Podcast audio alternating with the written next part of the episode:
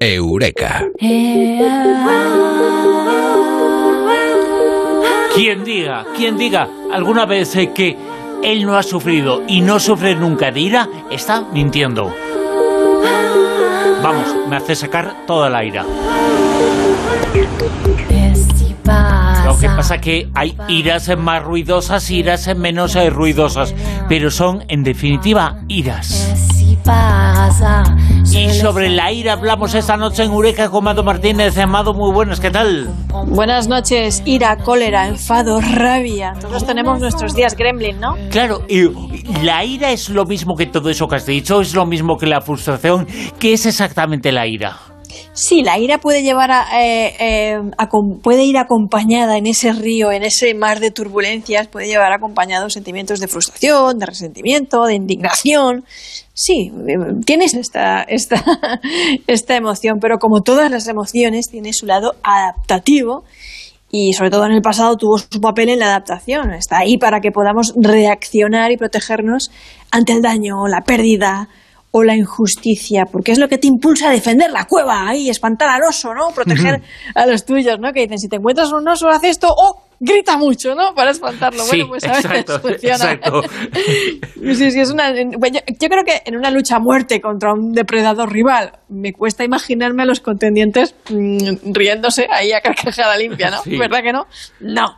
Más bien te imaginas ahí a un perro rabioso, ahí, con gesto ahí amenazante, ahí, mirada iracunda y tirando espumarajos por la boca.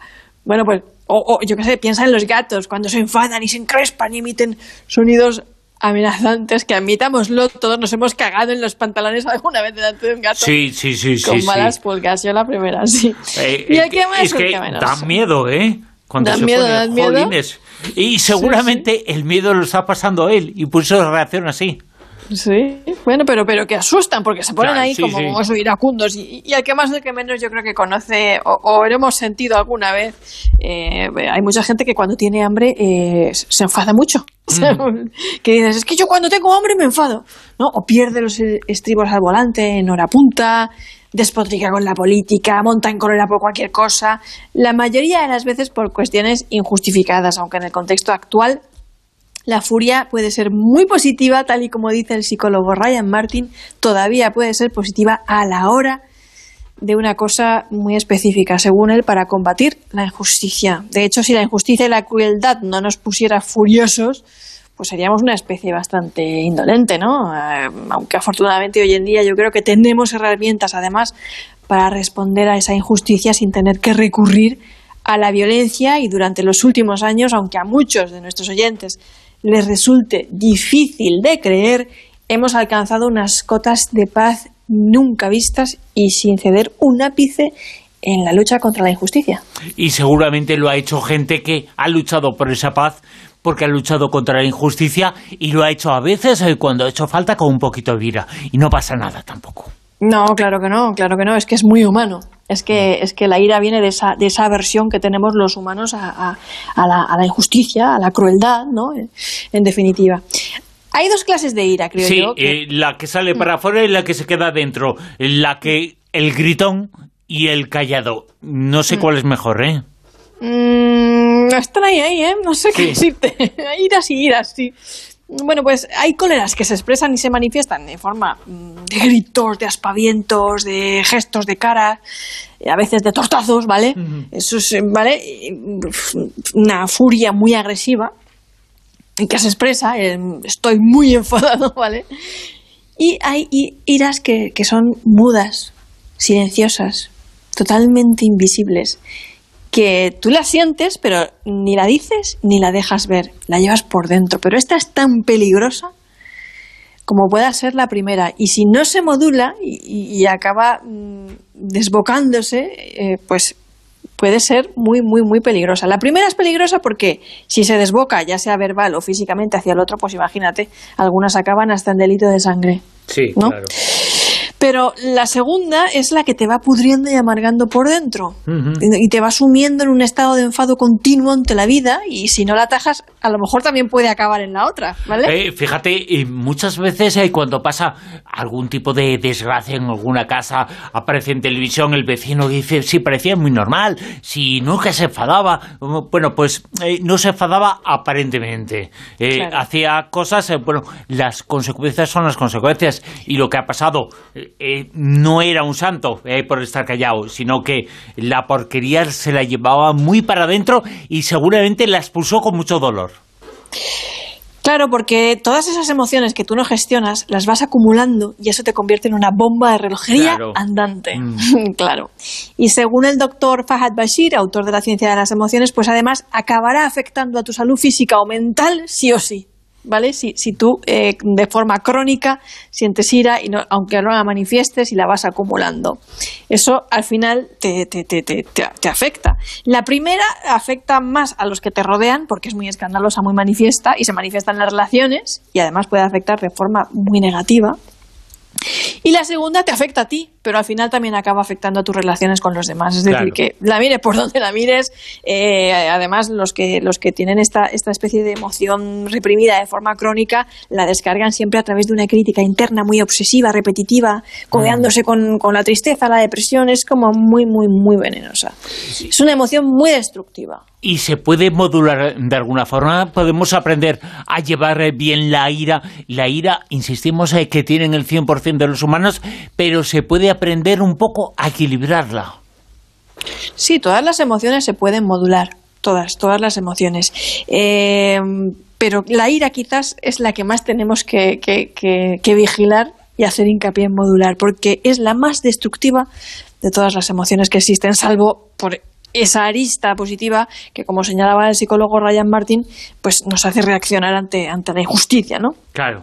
Por lo demás, surge muchas veces por cuestiones de ofuscamiento, de que te pones catastrófico, porque distorsionamos, por distorsiones cognitivas, porque a veces estás estresado, por una frustración mal manejada y últimamente por esa especie de monomanía con indignarnos por todo y con todo el mundo, ¿no? Porque parece que ahora nos indignamos por nada. Yo recuerdo una charla en la que Ana, Moyano, que es psicóloga y autora de, de, Emocionarte, estaba hablando de emociones y decía eso, que la ira mantenida en el tiempo es una de las emociones más destructivas y dañinas que existen, porque una vez que inicia su escalada... seguramente, seguramente la Segunda Guerra Mundial existió porque había una crisis eh, de ira, de mucha ira en la gente, y entonces eso rompió, se produjo el ascenso de los eh, radicalismos y se apoyaron esos eh, radicalismos. Y la Guerra Civil Española, que claro, también, contra también, Claro, sí, sí.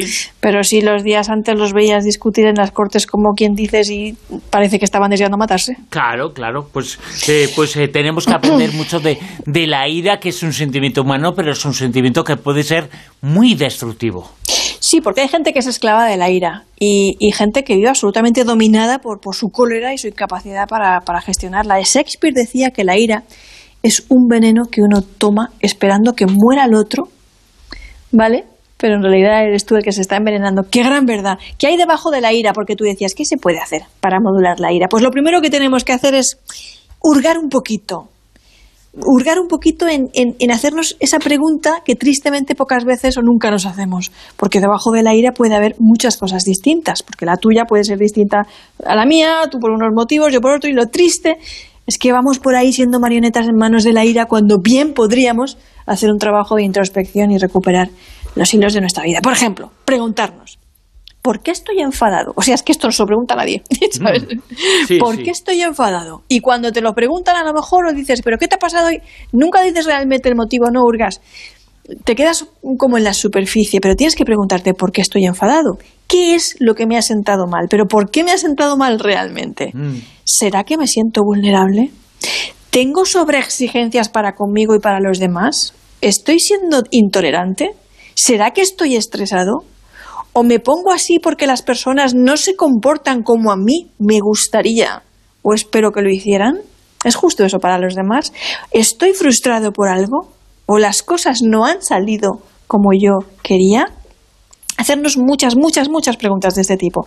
Y con las respuestas que vayamos obteniendo, nos vamos a decir otras preguntas y valorar de forma más objetiva si eso es tan importante en realidad o si, o si estaba yo enfadado por lo que creía que estaba enfadado y en realidad lo que me pasa es otra cosa. Porque el diálogo interno me está llevando a, a bueno, acumular ese enfado vital que a veces no siempre se manifiesta con un chillido ni con un bofetón, sino con impaciencia, un comentario sarcástico, hiriente, irritabilidad, desprecios, silencios, que hay silencios que duelen más que un insulto, te lo digo en serio. Y, y, usar la ira a nuestro, a nuestro favor, porque si nos lo tomamos en serio y hacemos ese trabajo de hurgar y escuchar lo que la ira tiene que decirnos y por qué soy esclavo de la ira, puedo descubrir cosas valiosísimas sobre mí misma, cosas que me van a permitir pues dejar de ser una marioneta y transformarme como persona. Y aquí la terapia cognitiva yo diría que es una de las herramientas más útiles a la hora de manejar las distorsiones que provocan nuestra conducta agresiva, porque sí, puede que hagamos daño a los demás, pero la ira también nos esclaviza a nosotros. Y no hay nada malo en pillarse un cabreo, ojo, que no estoy diciendo eso, que todos tenemos un día gremlin, de esos que te levantas con el pie izquierdo, que estoy hablando de la ira patológica, la disfuncional, la crónica. Y si hablamos con nuestra ira, si de verdad trabajamos en ello, entrenamos la asertividad, y nuestras habilidades de gestión emocional, en definitiva, porque siempre podemos aprender a regular nuestras emociones, más que hacerlas desaparecer, pues para vivirlas de una forma más sana. Seremos capaces de expresarnos sin agresividad, sin herir al otro, ni a nosotros mismos. Puedo decir lo que me gusta o expresar algo con lo que no estoy de acuerdo, sin armar la marimorena. Y hay un psicólogo en la Universidad de Horst, Estados Unidos, Howard Kasinoff, que es experto en ira, que realizó un estudio en el que pudo comprobar además que la ira bien manejada puede realmente ser una oportunidad para transformar tu vida, pero para ello no hay que tener miedo a escucharla cuando la sientes, no, no la huyas cuando te visite, por muy incómoda que sea, cierra los ojos, llámala si es necesario. Por ejemplo, intenta recordar la última vez que explotaste de ira y por qué, si lo mm. haces muy a menudo. Y, empieza un poquito ahí a tirar del hilo. Yo sé que, que no quieres porque no es agradable, pero si lo haces, si lo hacéis, si lo hacemos, descubriremos cosas muy, muy, muy valiosas. Y recordad también que la ira escondida, contenida, pues también esclaviza y si escondemos lo que sientes y no aprendemos a expresarnos y a comunicarnos de forma asertiva, pues acabaremos siempre atacando al otro. Guarda ese perro, ese perro ese perro rabioso que decíamos, que ruge, y acarícialo, dile que se calme, rascale las orejitas ahí si hace falta, pero tampoco le pegues patadas ni le maltrates, porque ese perro eres tú y está ahí guardando la casa de tu alma, aquello que amas y tú valoras, y nunca se sabe cuándo vas a necesitar un kame kame ahí, el estilo de la bola del drag ahí, kame kame. Me encanta cuentas las cosas, ¿eh? sí. Sí, sí. Y bueno, eh, la gente siempre me preguntará, ¿cómo puedo hacerlo? ¿Cómo tal? ¿Cómo cual? A veces... ¿Pero qué recomendaciones hace? Pues sí. Sí, me dejan. ¿Qué puedo hacer? ¿Qué tal? Pues, pues mira, hay meditaciones guiadas, curso de gestión emocional como el de Sergi Torre, que los que tengáis Alexa en casa, el asistente de Bob, solo tenéis que decir, Alexa, ah, ay, que me va a escuchar. que está en todas partes. Ya está hablando. O sea, es, eh, ¿La oyes? Le llaman Alexa, pero es verdad que te escucha. Escucha. Le llaman Alexa, pero es Orwell, ¿eh? Abre, Diana. Voy a decir Alexa. Y ahí puedes hacer un curso de, emoción, de gestión emocional que te guiará al interior de tus emociones.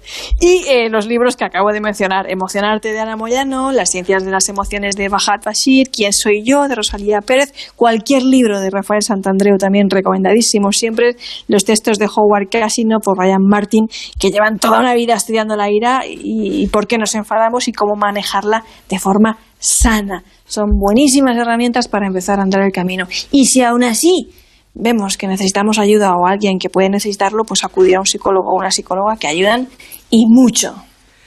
La ira en Eureka Comado Martínez, eh, Mado, mil gracias eh, por ayudarnos eh, a todos, porque es un sentimiento, insistimos, estamos tocando sentimientos últimamente contigo que tienen todos los seres humanos y esos sentimientos nos hacen humanos son buenos y son malos y tenemos que aprender de ellos, en detenerlos. El otro día hablábamos contigo de la culpa. ¿Quién no tiene culpa en alguna cosa? ¿O quién no ha sentido culpa? Bueno, pues eh, vamos a trabajar la culpa, vamos a trabajar, en este caso también eh, la ira, vamos a trabajar con nuestros sentimientos que son, insistimos, lo que nos hacen humanos. Y aquí lo que hacemos en Eureka es ayudar a la persona a ser un poquito más humana. Y lo hacemos eh, contigo, Mato Martínez. Mil gracias. Un abrazo muy grande.